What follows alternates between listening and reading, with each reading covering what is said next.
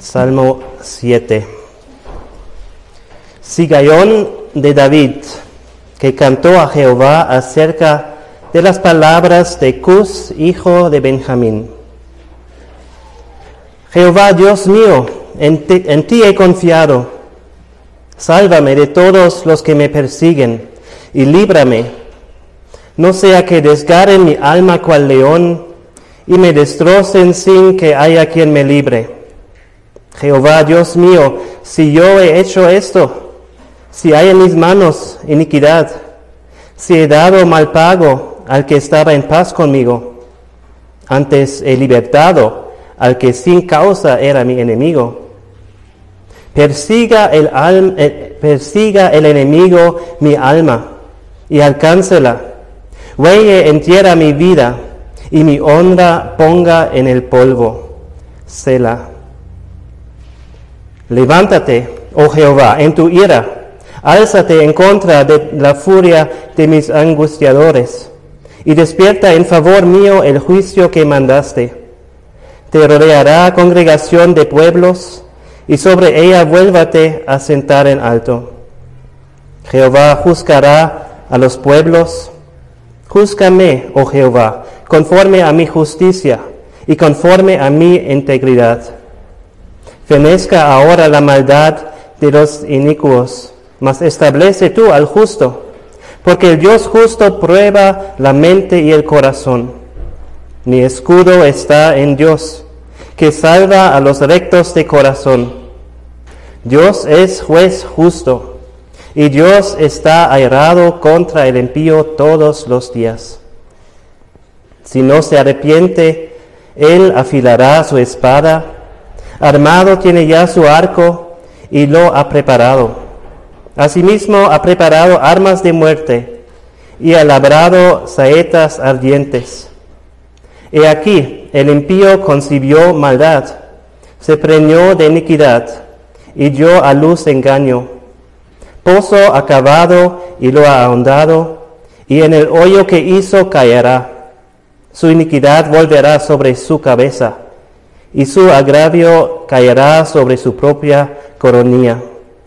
Alabaré a Jehová conforme a su justicia y cantaré al nombre de Jehová el Altísimo.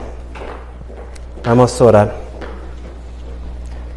Nuestro Padre, también queremos darte alabanza y cantar tu nombre en este día. Y vemos también que David ha podido hacerlo en circunstancias muy difíciles. Siempre también ha tenido alabanza para ti.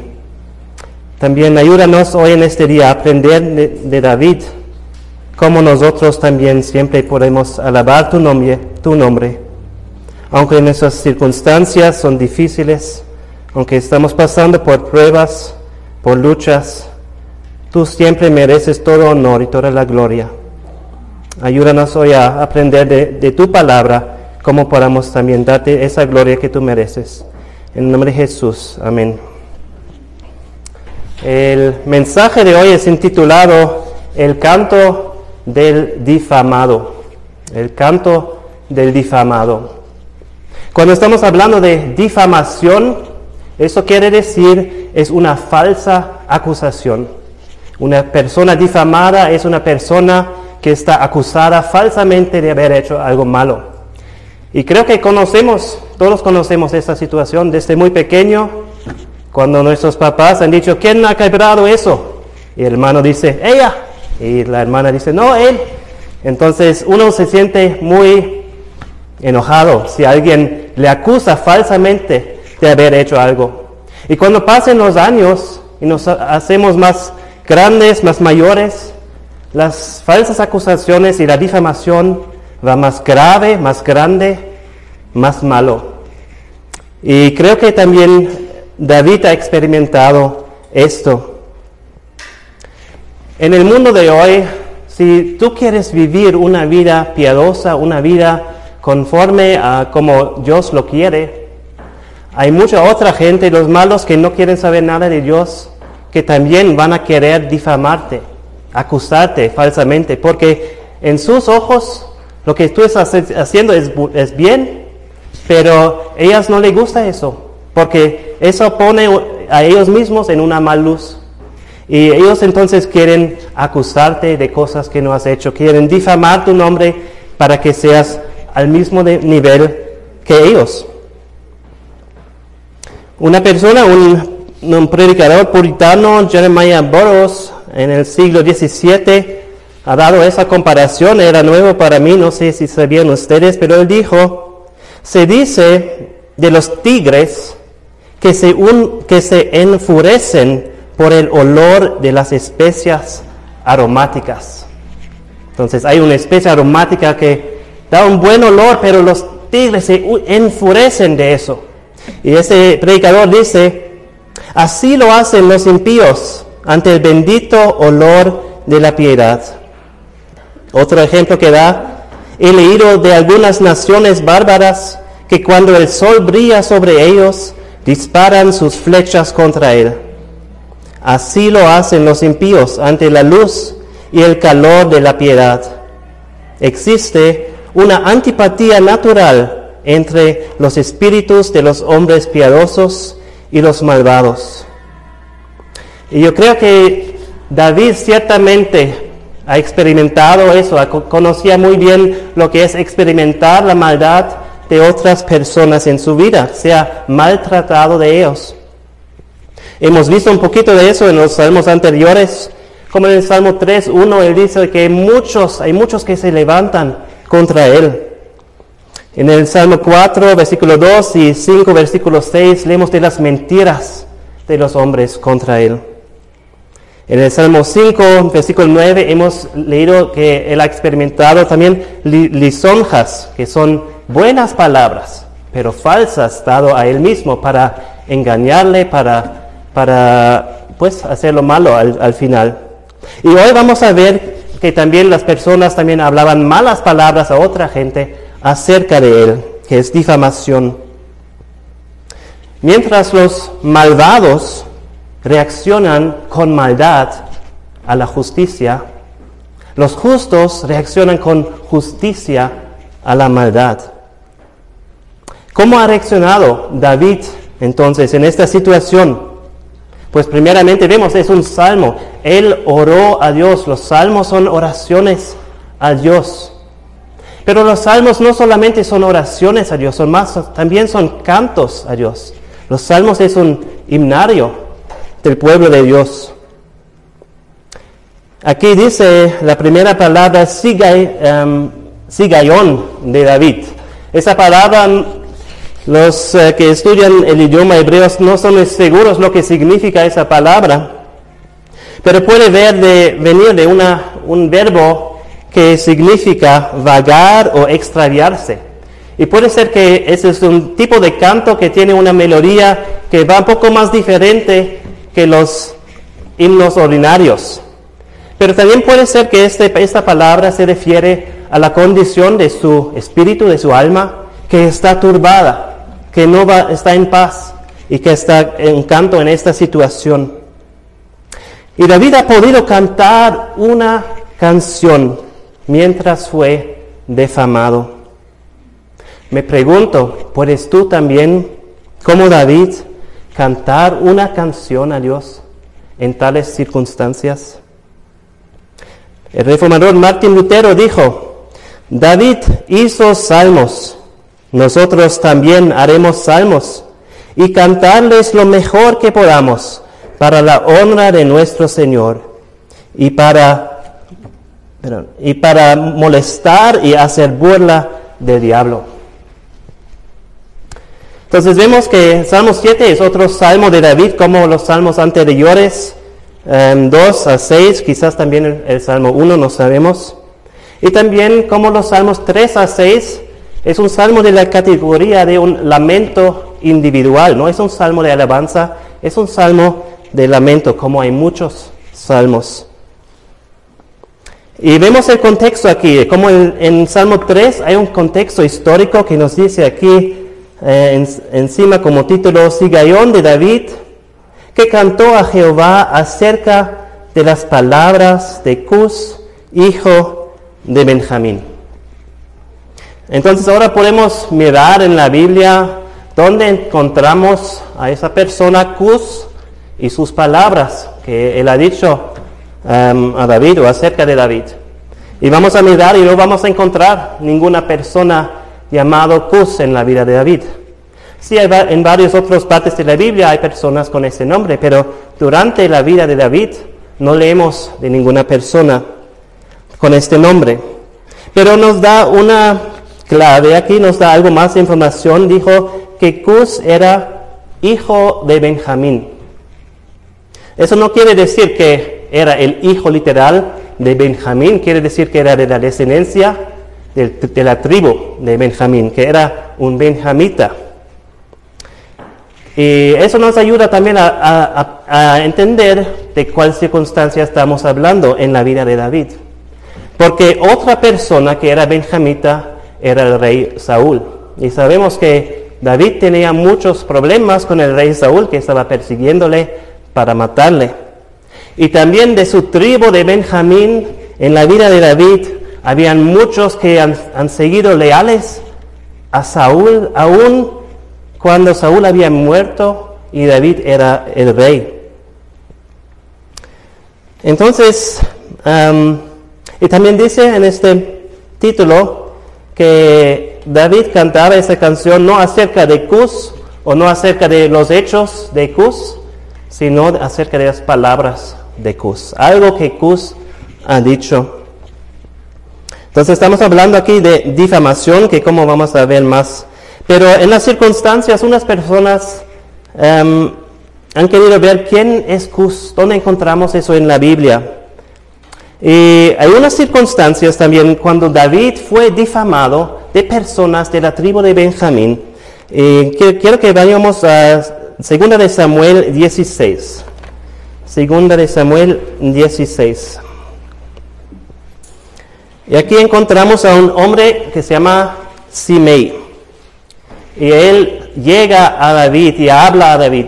Cuando David está huyendo de Jerusalén, em, por, em, huyendo de Absalón, leemos en 2 de Samuel 16, versículo 5. Y vino el rey David hasta Bahurim. Y he aquí salía uno de la familia de la casa de Saúl.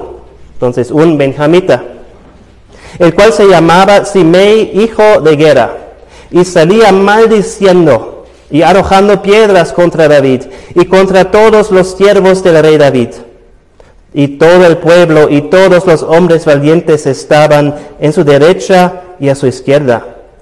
Y decía Simei, maldiciéndole, fuera, fuera, hombre sanguinario y perverso Jehová te ha dado el pago de toda la sangre de la casa de Saúl, en lugar del cual tú has reinado. Y Jehová ha integrado el reino en mano de tu hijo Absalón. Y este aquí sorprendido en tu maldad, porque eres hombre sanguinario. Entonces Abisai, hijo de Sarvía, dijo al rey, ¿por qué maldice este perro muerto a mi señor el rey? te ruego que me dejes pasar y le quitaré la cabeza. Y el rey respondió, ¿qué tengo yo con vosotros, hijos de Servía? Si él así maldice, es porque Jehová le ha dicho que maldiga a David. ¿Quién pues le dirá, por qué lo haces así?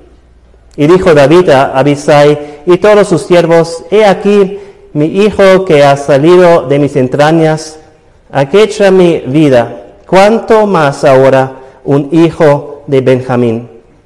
Dejadle que maldiga, pues Jehová se lo ha dicho. Quizá mirará Jehová mi aflicción y me dará Jehová bien por sus maldiciones de hoy. Y mientras David y los suyos iban por el camino, Simei iba por el lado del monte delante de él, andando y maldiciendo y arrojando piedras delante de él y esparciendo polvo. Y el rey y todo el pueblo que con él estaba, llegaron fatigados y descansaron allí. Vemos varias veces que esta persona del tribu de Benjamín está hablando mal contra David. Y las cosas que está diciendo son cosas falsas que está diciendo. Vemos eso también unos capítulos después, Vayan conmigo, 2 Samuel 19, versículo 16.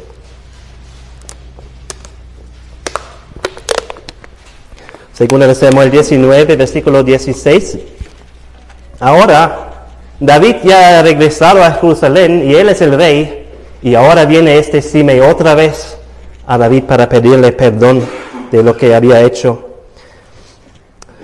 Eh, de Samuel 19, 16. Y Simei, hijo de Gera, hijo de Benjamín, que era de Bahurim, se dio prisa y descendió con los hombres de Judá a recibir al rey David. Con él venían mil hombres de Benjamín, asimismo Siba, criado de la casa de Saúl, con sus quince hijos y sus veinte siervos, los cuales pasaron el Jordán delante del rey. Y cruzaron el vado para pasar a la familia del rey y para hacer lo que a él le perecía, pereciera. Entonces Simei, hijo de Guerra, se postró delante del rey cuando él hubo pasado el Jordán y dijo al rey, no me culpe, mi Señor, mi iniquidad, ni tengas memoria de los males que tu siervo hizo el día en que mi Señor el rey salió de Jerusalén. No los guarde el rey en su corazón, porque yo, tu siervo, reconozco haber pecado, y he venido hoy el primero de toda la casa de José para descender a recibir a mi Señor el rey. Respondió Abisai, hijo de Sarvía, y dijo, ¿No ha de morir por eso Simei, que maldijo al ungido de Jehová? David entonces dijo, ¿qué tengo yo con vosotros, hijos de Sarvía, para que hoy me seáis adversarios? ¿Ha de morir hoy alguno en Israel? Pues no sé yo que hoy soy rey sobre Israel. Y dijo el rey a Simei, no morirás. Y el rey se lo juró. Entonces vemos las palabras de él eran falsas, eran malas, era contra David y era de esta persona de un tribu de, del tribu de Benjamín. Muchas personas piensan que esa persona es de quien está hablando David en el Salmo 7. También otra persona podría ser en el siguiente capítulo, capítulo 20, leemos de una persona que se llama Seba, que también es de la tribu de Benjamín. Según Samuel 21. Aconteció que hallaba allí un hombre perverso que se llamaba Seba, hijo de Bicri, hombre de Benjamín, el cual tocó la trompeta y dijo, no tenemos nosotros parte en David, ni heredad con él, hijo de Isaí, cada uno a su tienda Israel.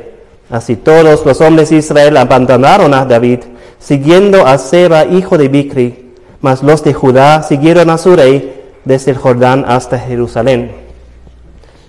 Entonces aquí tenemos dos hombres del tribu de Benjamín que están hablando mal de David, pero yo tengo un problema con eso. No pienso que es el persona en el Salmo 7 porque, muy fácil, la persona en el Salmo 7 se llama Cus, no se llama Simei, no se llama Seba y de lo que sé no creo que es la misma persona.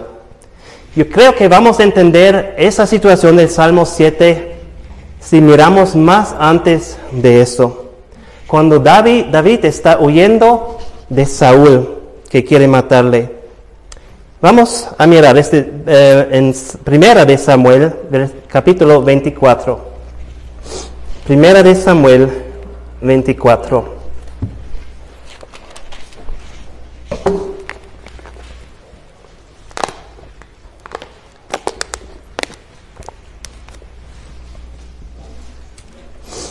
Vamos a leer todo el capítulo porque eso nos da una buena idea de las circunstancias de David y de lo que está pasando en su vida en este tiempo. Primera de Samuel 24. Cuando Saúl volvió de perseguir a los filisteos, le dieron aviso diciendo, He aquí David está en el desierto de Engadi. Y tomando Saúl tres mil hombres escogidos de todo Israel, fue en busca de David y de sus hombres, por las cumbres de, de los peñascos de las cabras eh, monteses. Y cuando llegó a un redil de ovejas en el camino donde había una cueva, entró Saúl en ella para cubrir sus pies. Y David y sus hombres estaban sentados en los rincones de la cueva. Entonces los hombres de David le dijeron, he aquí el día que te dijo Jehová, he aquí te entrego a tu enemigo en tu mano y harás con él como te pareciere. Y se levantó David y calladamente cortó la orilla del manto de Saúl.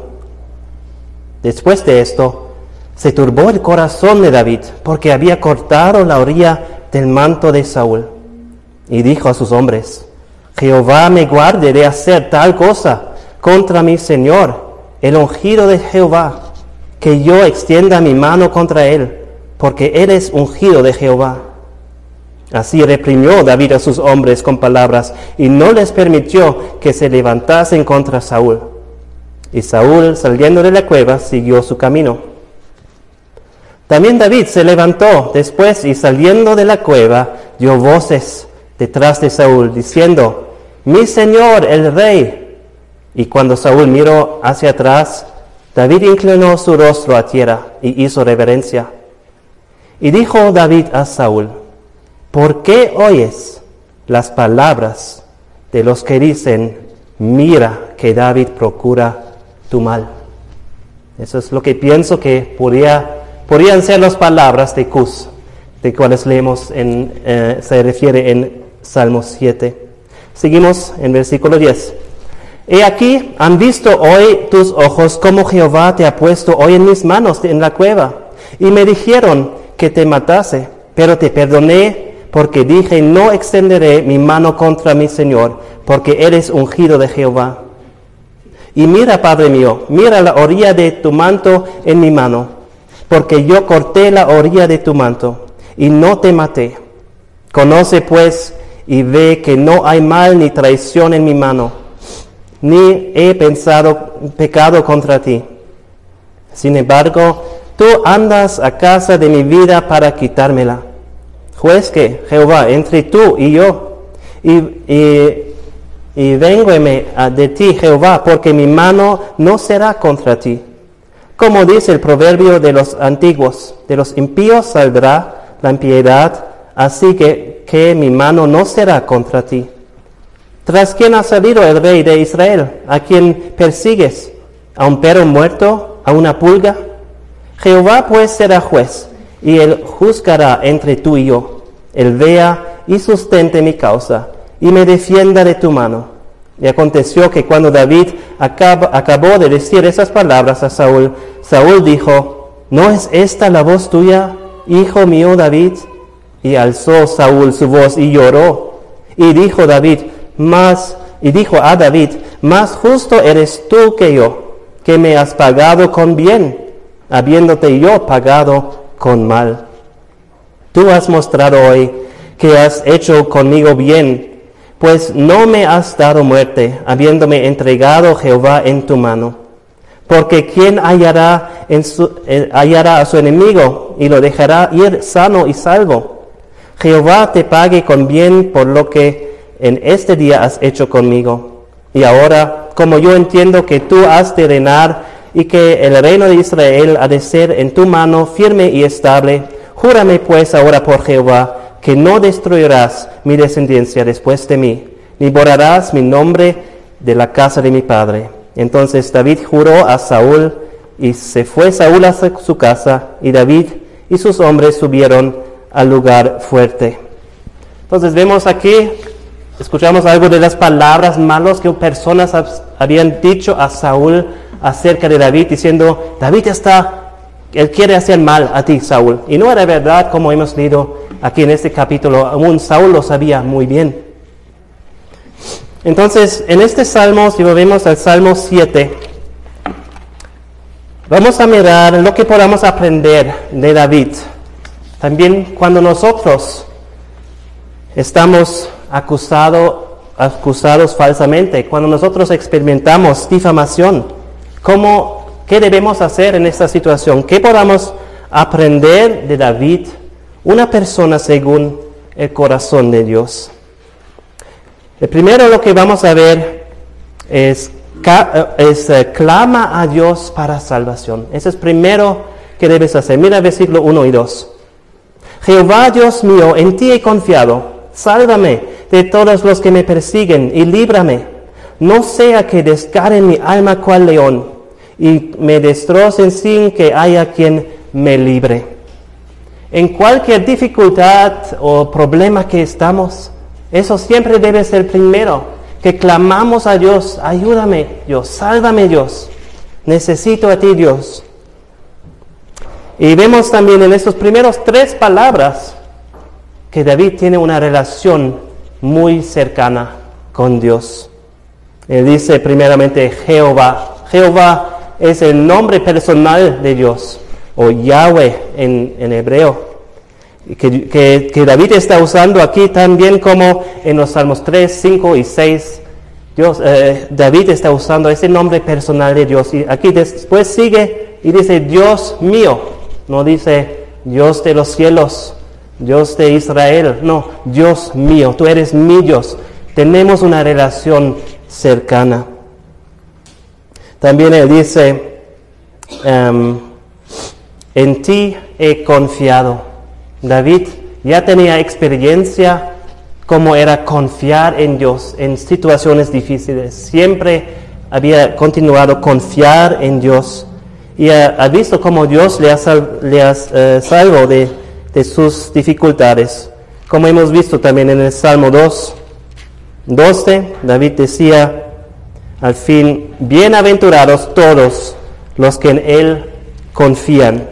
También en Salmo 5, 11 hemos visto, pero alégrense todos los que en ti confían, ten voces de júbilo para siempre porque tú los defiendes. Pero aunque tenemos una relación muy cercana con Dios y aunque hemos experimentado lo que es confiar en Él, eso no quiere decir que no vamos a pasar por situaciones muy difíciles. También que no va a haber personas que nos difaman, que nos acusan falsamente.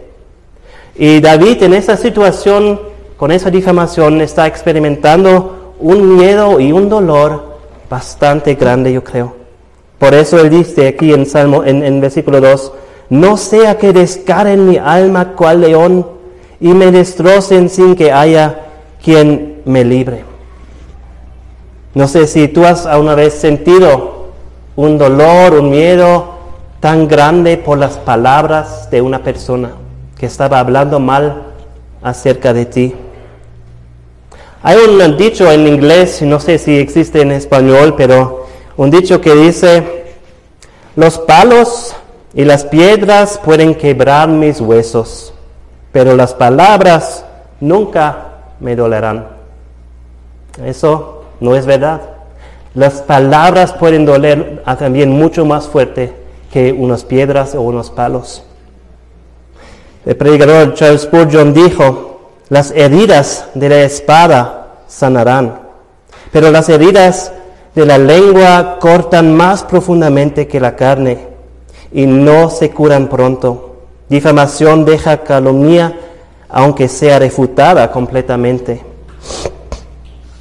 Aquí dice em, David, no sea que desgarren mi alma cual león, pues un león no puede hacer nada contra tu alma, no puede desgarrar tu alma, tu cuerpo sí, pero no tu alma.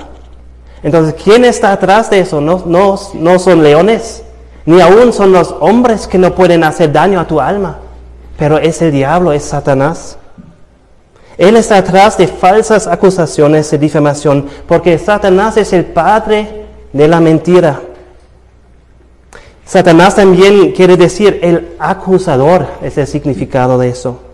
Y leemos en la Biblia que él anda como león rugiente alrededor, buscando quien devorar. David sabe lo que es, que él es completamente desamparado y que él necesita Dios, que Dios es su única esperanza para salvación en esta situación. Quiero leer otras palabras de Charles Spurgeon que dijo eso en cuanto a esos versículos. Es un dibujo de la vida de David cuando era pastor, cuando un león feroz se había lanzado a un cordero desamparado y lo había hecho su, víctima, este león lo descaría en piezas, quebraría sus huesos y devoría todo. porque no había un pastor cercano para proteger el cordero o salvarlo de la bestia voraz. Este es un retrato conmovedor de un santo entregado a la voluntad de Satanás. Esto hace añorar las entrañas de Jehová. Un padre no puede callar cuando un hijo está en medio de tal peligro. No, él no va a sufrir el pensamiento de su amado en las mandíbulas de un león. Él se levantará y salvará a su perseguido. Nuestro Dios es muy compasivo y seguramente Él salvará su pueblo de una destrucción tan desesperada. Entonces, cuando tú te enfrentas con falsas acusaciones, puedes confiar en Dios, puedes buscar a Dios. Él sí va a salvar, Él sí puede y también va a actuar para tu beneficio en esta situación. Entonces, ese es el primer punto, clama a Dios para salvación. Segundo punto es, considera si hay alguna verdad en las acusaciones y acepta las consecuencias. No siempre somos las víctimas nosotros. A veces personas dicen cosas malas acerca de nosotros y tienen razón. Entonces debemos considerar lo que están diciendo esa persona. ¿Es, ¿Es verdad o no es verdad? Miremos en versículos 3 a 5. Jehová Dios mío, si yo he hecho esto, si hay en mis manos iniquidad, si he dado mal pago al que estaba en paz conmigo, antes he libertado al que sin causa era mi enemigo. Persiga el enemigo mi alma y alcáncela. Huelle en tierra mi vida y mi honra ponga en el polvo. Selah. Toma tiempo para considerar las acusaciones, tomarles en serio y ver cómo está mi vida. ¿Estoy actuando de esa manera o no? Tú puedes también preguntar a Dios que Él te ayuda con eso, a mirar, a, reconocer si hay algo malo, algo falso en ti. Como lo hizo también David en Salmos 139, los versículos 23 y 24. Su oración a Dios era, examíname, oh Dios, y conoce mi corazón, pruébame y conoce mis pensamientos, y ve si hay en mi camino de perversidad, y guíame en el camino eterno. Entonces aquí en estos versículos, a partir del versículo 3, hay tres declaraciones condicionales que empiezan con la palabra sí. Entonces con esas declaraciones David está respondiendo a las acusaciones de, de, las, de, que él ha dicho. Si es verdad que lo, lo que él dice, dice primera, si yo he hecho esto, entonces, Cus ha hablado algo, David ha hecho una cosa. Entonces, ¿qué más podemos aprender?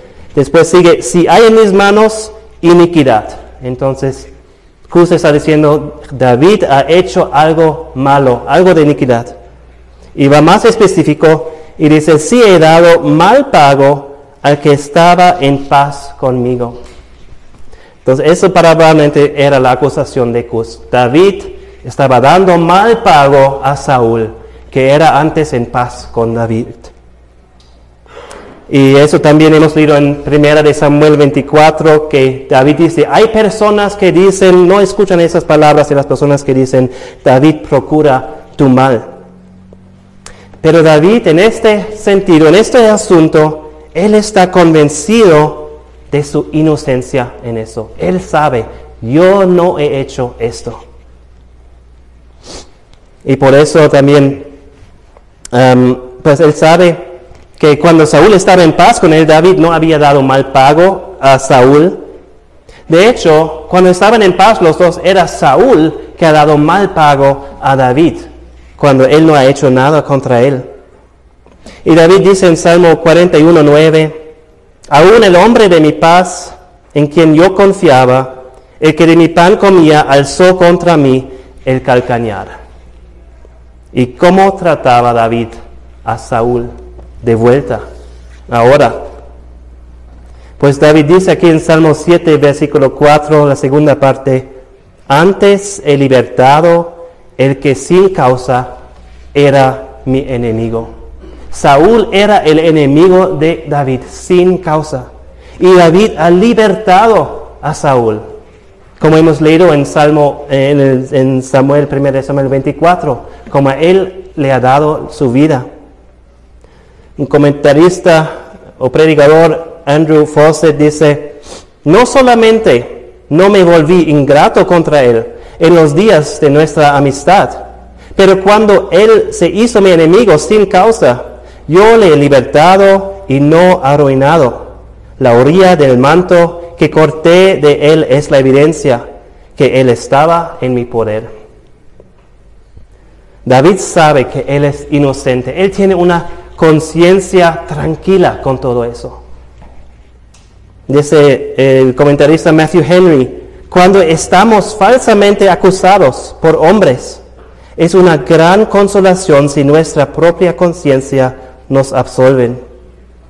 Y no solo que nuestros acusadores no pueden demostrar sus calumnias, pero nuestro corazón puede desmentirles. David no tenía un tribunal en, en la tierra para dar apelación. Su príncipe, que debería justificarle, era su enemigo jurado. Pero él podía volar al tribunal de los cielos y a un juez justo ahí, quien él podía llamar su Dios. David tiene una conciencia tan clara que también él podía invocar una maldición sobre su propia vida si él había hecho eso, que hemos, como eso leemos aquí. Si he hecho esto, versículo 5, persiga el enemigo mi alma y alcáncela, huelle en tierra mi vida y mi honra ponga en el polvo. Si tu conciencia es tan clara, tú puedes decir eso también, pero si tu conciencia no es tan clara, mejor no digas algo así. Un ejemplo, en, en, eh, Inglaterra en el siglo XVIII, habían cuatro mujeres que se habían puesto de acuerdo de comprar un, un, um, un saco de, de trigo. Todos han puesto dinero para comprar ese trigo y cuando era era el tiempo de pagar, se daban cuenta que una persona, una de las mujeres no ha pagado. Y muy rápido han, han dicho a una de las mujeres, pues tú debes pagar, tú todavía no has pagado. Y e- ella dijo, no, sí, yo he pagado. Y dice que dos veces invocaba al Todopoderoso como testigo y deseaba que muriera en este minuto si no había pagado. ¿Y qué pasó? En este minuto cayó por la tierra y murió. Y eso es, es, es, um, documentado en, en, la documentación oficial de, de, los forenses que han investigado la muerte de esa persona. Dice el, forense que investigaba esa causa de muerte notaba que no tenía marcas de violencia y concluyó que ella murió de la visitación del Dios grande y todopoderoso y que ella fue matada con una mentira en su boca. Y también nos dicen con el dinero en su mano. Entonces, ten cuidado con, con invocar maldición sobre ti, el juicio de Dios sobre ti. Pero si tu, tu conciencia está clara, tú puedes hacer eso y no te va a hacer nada. Entonces, primeramente, clama a Dios para salvación. Segundamente, mira si hay alguna verdad en las acusaciones o no. Terceramente, confía en Dios como el juez justo. Versículos 6 a 13. Levántate, oh Jehová, en tu ira. Álzate en contra de la furia de mis angustiadores y despierta en favor mío el juicio que mandaste. Te rodeará congregación de pueblos y sobre ella vuélvete a sentar en alto. Jehová juzgará a los pueblos. Júzgame, oh Jehová, conforme a mi justicia y conforme a mi integridad. Fenezca ahora la maldad de los inicuos, mas establece tú al justo, porque el Dios justo prueba la mente y el corazón. Mi escudo está en Dios, que salva a los rectos de corazón. Dios es juez justo, y Dios está airado contra el impío todos los días. Si no se arrepiente, él afilará su espada, armado tiene ya su arco, y, y lo ha preparado. Asimismo ha preparado armas de muerte y ha, labrado saetas ardientes. Confía en Dios como juez justo. Aunque estás experimentando injusticia, tú puedes saber que Dios es justo. Y Él es el juez de todas las cosas. Tú puedes confiar en Él. Como juez, Dios es justo. Hemos leído en versículo 11a. Dios es juez justo. También en 9, la segunda parte. Porque el Dios justo, ¿y qué hace? El Dios no solamente es justo, Él también sabe todas las cosas. Dice ahí, eh, porque el Dios justo prueba la mente y el corazón. Él no ve solamente los hechos de lo que está pasando en la tierra, Él mira dentro de nuestros corazones y Él sabe todo. Dice en Jeremías 17:10, yo Jehová, que escudriño la mente y pruebo el corazón, para dar a cada uno según su camino, según el fruto de sus obras. Y en Apocalipsis 2:23, yo soy el que escudriña la mente y el corazón, y os daré a cada uno según vuestras obras. Dios sabe todo, Dios es juez. Y cuando Dios juzga, él, juzga a todos, también a los inocentes. Y cuando Dios juzga a los que son justos, ellos son vindicados, son establecidos. Vemos en, en el versículo 8 a 10. Em, Jehová juzgará a los pueblos, júzgame, oh Jehová, conforme a mi justicia y conforme a mi integridad. Fenezca ahora la maldad de los inicuos, mas establece tú al justo, porque el Dios justo prueba la mente y el corazón. Mi escudo está en Dios, que salva a los rectos de corazón. David dice aquí en el versículo 8, júzgame, oh Jehová, conforme a mi justicia y conforme a mi integridad. Quizás pensamos ahora, pues David no siempre era tan justo. Hemos leído unas cosas donde era pecado muy gravemente. ¿Cómo puede decir David, eh, conforme a mi justicia? Yo creo que David no está hablando y diciendo a Dios, yo no he pecado, no tengo ningunos pecados, pero está diciendo en este asunto, con esas acusaciones que están dando a mí, en este asunto sí soy inocente, sí soy justo, Dios. Y es de esto lo que está hablando David. Entonces, Dios como el juez justo también, Él es un escudo, como hemos leído en versículo 10. Mi escudo está en Dios, que salva los rectos del corazón. Hemos leído también en el Salmo 3, 3, mas tú Jehová eres escudo alrededor de mí. Dios protege al justo como un escudo. Pero como juez leemos una cosa más también. Dios no solamente es juez justo y que sabe todo, también es, Dios está um, airado. Dice versículo 6, levántate, oh Jehová, en tu ira. Y dice en versículo 11, y Dios está airado contra el impío todos los días. Dios está airado cada día contra los impíos. Hemos también leído un poco de eso en el Salmo 5, versículos 5 y 6. Los insensatos no estarán delante de tus ojos. Aborreces a todos los que hacen iniquidad. Destruirás a los que hablan mentira. Al, hombre sanguinario y engañador abominará, abominará Jehová. Aquí otras palabras de Matthew Henry, el comentarista, que dijo, ellos están haciendo cada día lo que es provocante para él. Y él siente resentimiento a eso y lo guarda para el día de ira. Como sus misericordias son nuevas cada mañana para su pueblo, así su ira es nueva cada mañana hacia los impíos por causa de las nuevas instancias dado para eso, por sus nuevas transgresiones. Creo que con eso podemos entender más lo que significa cuando leemos en la Biblia también que Dios es paciente, que Él no rápidamente castiga a nosotros. Él es paciente. Un día pasa, otro día, más iniquidad, más maldad, más pecado, más ira en Dios cada día. No llega el día cuando Dios dice, ah, bueno, sí que yo sí sé que los hombres son así y no me importa ahora tanto. No, cada día está airado Dios y no llega el día que, que no es así. Entonces, Él está paciente todo ese tiempo y no hace nada, pero sí está guardando esta ira para el juicio final. ¿Y cómo sería eso? Al juicio final, con toda esa ira que, Dios ha acumulado um, hacia los hombres que, que no se arrepienten de sus pecados.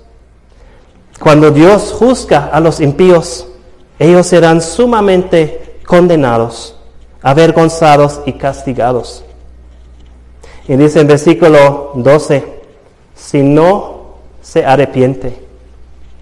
Si te arrepientes, sí hay esperanza, sí hay perdón, sí toda la ira de Dios. Si te arrepientes de sus pecados y pones tu fe en Jesucristo, toda la ira de Dios um, fue recibido por Jesucristo en la cruz. Pero si no te arrepientes de tu maldad y te vuelves a Dios para perdón, entonces um, pues que dice, si no se arrepiente, él afilará su espada, armado tiene ya su arco y lo ha preparado. Asimismo ha preparado armas de muerte y ha labrado saetas ardientes. Dios toma el pecado muy en serio. También la difamación, las falsas, acusaciones. Dios toma eso muy en serio. Y él dice en Deuteronomio 32, 39, Ved ahora que yo, yo soy y no hay dioses conmigo. Yo hago morir y yo hago vivir. Yo hiero y yo sano. Y no hay quien pueda librar de mi mano. Porque yo alzaré a los cielos mi mano y diré, vivo yo para siempre. Si afilare mi reluciente espada y echaré mano del juicio y tomaré venganza de mis enemigos y daré la retribución a los que me aborrecen. Embriagaré de sangre mis saetas y mi espada devorará carne en la sangre de los muertos y de los cautivos, en las cabezas de larga cabellera del enemigo. Y no sé, cuando estamos hablando de difamación, quizás no todos aquí somos víctimas. No todos aquí somos los inocentes. Quizás algunos aquí también son las personas que están hablando malo acerca de otras personas. Si eres tú esa persona, arrepiéntete antes de que sea demasiado tarde. Deja de hablar mentiras y habla la verdad. Y pide perdón a Dios y pide perdón a esa persona de quien estás hablando mal.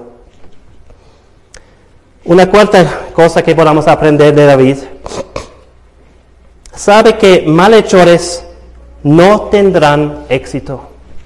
Quizás esa persona está hablando mal de ti cada día y tú eh, estás perdiendo eh, amigos y en el trabajo todos hablan mal de ti y no es verdad. Pues tú puedes saber que aunque parece que tienen éxito con eso, al final no tendrán éxito. Miren versículos 14 a 16. He aquí, el impío concibió maldad se preñó de iniquidad y dio a luz engaño. Pozo acabado y lo ha ahondado, y en el hoyo que hizo caerá.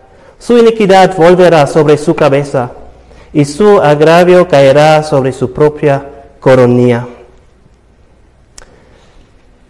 Aquí tenemos un dibujo muy interesante que no me he fijado antes. Y es un dibujo de un hombre embarazado. ¿Sí? ¿Han, visto eso? En el versículo 14, he aquí el impío, no dice la mujer impía, dice el impío concibió maldad, se preñó de iniquidad y dio a luz engaño. Es un dibujo muy raro, pero me imagino que quizás casi todos o muchos hemos visto este dibujo, ¿no? En tu celular, quizás. En los que son emojis, que puedes usar. De, cuando escribes y puedes poner dibujos, pues hace unos años salió este dibujo del hombre embarazado. Quizás lo han visto. Y eso no viene de, de, eso viene pues, ¿de dónde viene eso? En el año 2007 había la noticia en el mundo, este hombre, con el nombre de Thomas Beatty, el primer hombre embarazado, con una foto, un hombre con barba, o parecía hombre con barba y panza, con bebé. No sé si han visto eso hace algunos años, pero eran todas las noticias en todo el mundo. Primer hombre embarazado. Em, ¿Qué debemos pensar de eso? Pues la Biblia nos dice que debemos pensar. Aquí nos dice, um, versículo 14, y aquí el impío concibió maldad, se preñó de iniquidad y dio a luz engaño. Todo eso, lo que estamos viendo en la televisión y todo eso es una mentira. No es verdad. Un hombre no puede ser embarazado. Esas personas son mujeres que se han hecho cirugía. En este caso de, este, de este, este, esta mujer que ha quitado los senos, pero no han quitado los órganos reproductivos de, de, la mujer. Entonces con eso sí ha podido concebir y también dar luz a un hijo, pero no era hombre, aunque esta persona dice que es hombre, cambiado su nombre y dice yo soy un hombre ahora, ha nacido como mujer y es creado como mujer por Dios. Em, entonces esta es una mujer que ha dado luz a un bebé y también a una mentira. Y vemos también en el mundo de hoy con los transexuales la mentira que ellos dicen que no aceptan como Dios los ha hecho y quieren decir que son otra cosa y no es así. Y vemos también como especialmente los hombres o los los hombres que dicen que son mujeres llegan en circunstancias donde pueden abusar a, los, a las mujeres. Hemos visto también recientemente en los deportes, en natación en Estados Unidos, hace una semana o dos semanas, que ganó esa persona, Leah Thomas, que dice que es mujer, pero realmente es hombre. Entonces, es una mentira, como el hombre embarazado es una mentira, los, los um, Acusaciones falsas son mentira. Y no solamente son mentira, esa palabra que dice aquí, yo a luz, engaño. Engaño también tiene significado de vanidad. Eso vale nada.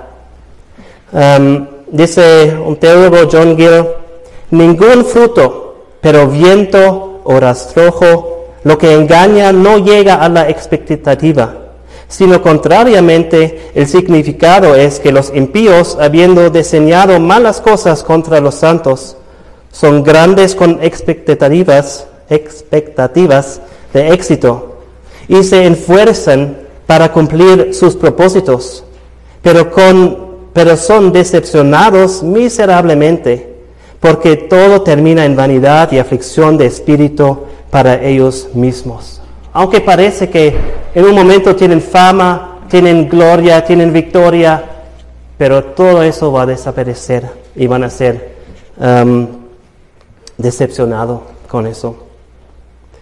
En lugar de eso, la promesa de Dios a sus siervos, cuando son difamados, cuando son acusados falsamente, la promesa de Dios que leemos en Isaías 54, 17 es esta. Ninguna arma forjada contra ti prosperará. Y condenarás toda lengua que se levante contra ti en juicio. Esta es la herencia de los siervos de Jehová, y su salvación de mí vendrá, dice Jehová. La difamación y los malos hechos de los impíos regresarán para hacer daño a ellos mismos. Leemos versículos 15 pozo acabado y lo ha ahondado y en el hoyo que hizo caerá. También dice en Salmo 9, 15, se, hundieron las naciones en el hoyo que hicieron, en la red que escondieron fue tomado su pie. También en eh, Proverbios 26, 27. El que cava foso caerá en él, y al que revuelve la piedra sobre él le volverá. Y también Eclesiastés 10.8, el que cierre hoyo caerá en él, y al que aportillare vallado le morderá la serpiente. Entonces, el impío está haciendo trampas y quiere hacer daño, y todas sus intenciones llegarán a él mismo, como un boomerang que tú tiras y viene de vuelta eh, hacia ti. Así dice también en versículo 16, su iniquidad volverá sobre su cabeza y su agravio caerá sobre su propia coronilla. La difamación y los malos hechos de los impíos últimamente resultarán también en su muerte. También hay otro dibujo como, en un, como un, eh, eh, de un em, embarazado aquí en Santiago 1, 14, 15, acerca del pecado, dice eso, sino que cada uno es tentado cuando de su propia concupiscencia es atraído y seducido. Entonces la concupiscencia, después que ha concebido, da a luz el pecado, y el pecado, siendo consumado, da a luz la muerte. Lo más malo que sean las intenciones de esa gente que están difamando a ti, los más, lo más malo también va a ser las consecuencias para ellos. El ejemplo bíblico también que vemos en, en la vida de David y, con Saúl. Saúl quería matar a David con su espada. ¿Y cómo murió Saúl? Él cayó sobre su propia espada. También en el libro de Esther, Um, Amán ha hecho una horca para colgar a Mordequeo y al final él también fue colgado allá en esta, en esta horca. El reformador Juan Calvino dice, no importa cuán especializados nuestros enemigos sean en sus hechos, y no importa cuántos recursos tengan para hacer su maldad, nosotros debemos mirar al asunto que Dios aquí promesa, que ellos caerán por su propia espada. Y esto no es algo que pasa por causalidad, sino Dios, por la dirección secreta de su propia mano, causa que el malo que ellos intentan traer sobre el inocente volverá sobre sus propias cabezas. Primeramente, clama a Dios para salvación. Después considera si hay alguna verdad en las acusaciones. Tercero, confía en Dios como juez justo. Cuarto, em, sabe que los malhechores no tendrán éxito. Y últimamente, versículo 17, alaba a Dios. Dice, alabaré a Jehová conforme a su justicia y cantaré al nombre de Jehová el Altísimo. Tú puedes alabar a Dios por su justicia, porque Dios es justo. Así va a ser el canto también en el cielo por los siglos y por la eternidad.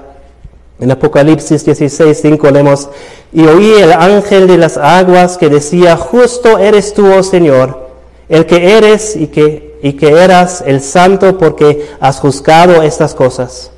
Por cuanto derramaron la sangre de los santos y de, de los profetas, también tú le has estado beber, eh, a beber sangre, pues lo merecen. También oí a otro que desde el altar decía, ciertamente Señor Dios Todopoderoso, tus juicios son verdaderos y justos.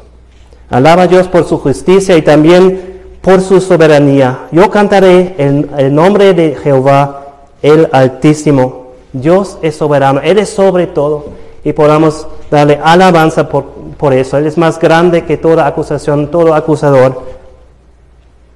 Dice en Salmo 47, 1 y 2, pueblos todos, batid los manos, aclamad a Dios con voz de júbilo, porque Jehová el Altísimo es terrible, Rey grande sobre toda la tierra. David dijo en el Salmo 34, 1, bendeciré a Jehová en todo tiempo. Su alabanza estará de continuo en mi boca. También nosotros, no importa la situación, tenemos razón siempre para alabar a Dios. El predicador Charles Spurgeon dijo, este salmo puede ser llamado el canto del santo difamado. Aún este malo más eh, dolorido puede dar ocasión para un salmo. Qué bendición sería si pudiéramos cambiar aún el evento más desastroso en un tema para un canto y así dar vuelta a la tortilla para nuestro gran enemigo. Pues no usaba la palabra tortilla, Spurgeon, pero entendemos el significado de eso. Los salmos, como hemos visto también, los salmos hablan de Jesucristo. Y también este salmo habla de Jesucristo, como el Salmo 1, 2, 3, 4, 5. salmo 6 también habla algo de Jesucristo. Porque David es una figura de Jesucristo. Jesucristo también fue falsamente acusado, mucho más que David. Lo han llamado un comillón, bebedor de vino, poseído de demonios, un blasfemador. Y cuando fue difamado y maltratado, Jesucristo encomendaba el juicio a Dios. Vemos en 1 de Pedro 2, 23, quien cuando le maldecían no respondía con maldición. Cuando padecía no amenazaba, sino encomendaba la causa al que juzga justamente. Y si tú eres un seguidor de Jesucristo, también tú vas a experimentar esas falsas acusaciones, ese maltratamiento de otros hombres. Dice Jesucristo en Juan 15, 18, si el mundo os aborrece, sabed que a mí me ha aborrecido antes que a vosotros. Si fuerais del mundo, el mundo amaría lo suyo. Pero porque no sois del mundo, antes yo os elegí del mundo, por eso el mundo os aborrece. Acordaos de la palabra que yo os he dicho. El siervo no es mayor que su Señor. Si a mí me han perseguido, también a vosotros os perseguirán. Si han guardado mi palabra, también guardarán la vuestra. ¿Cómo debes entonces reaccionar para responder a difamación? No tratar, no hablar de igual manera, no hablar malas palabras a ellos de vuelta. Tú debes reaccionar con gozo. Debes tener gozo en tu corazón. Siente raro, yo sé.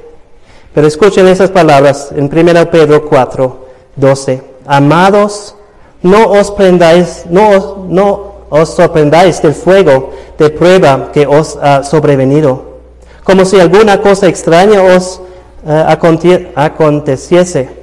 Sino gozaos por cuanto sois participantes de los padecimientos de Cristo, para que también en la revelación de su gloria os gocéis con gran alegría. Si sois vituperados por el nombre de Cristo, sois bienaventurados, porque el glorioso Espíritu de Dios reposa sobre vosotros. Ciertamente de parte de ellos Él es blasfemado, pero vosotros por vosotros es glorificado. Y Jesucristo también dijo, él mismo en Mateo 5:11, bienaventurados cuando sois, cuando por mi causa os vituperen y os persigan, y digan toda clase de mal contra vosotros, mintiendo. Gozaos y alegraos, porque vuestro galardón es grande en los cielos porque así persiguieron a los profetas que, fue, que fueron antes de vosotros. Si alguien te está acusando falsamente, acuérdate, Dios es tu Salvador. Dios está en control. Dios es el juez justo. Dios va a poner todas las cosas en orden. Y Dios también promete a ti su bendición. Si estás difamado por otras, tienes toda razón para dar un canto de alabanza a Dios. Vamos a orar.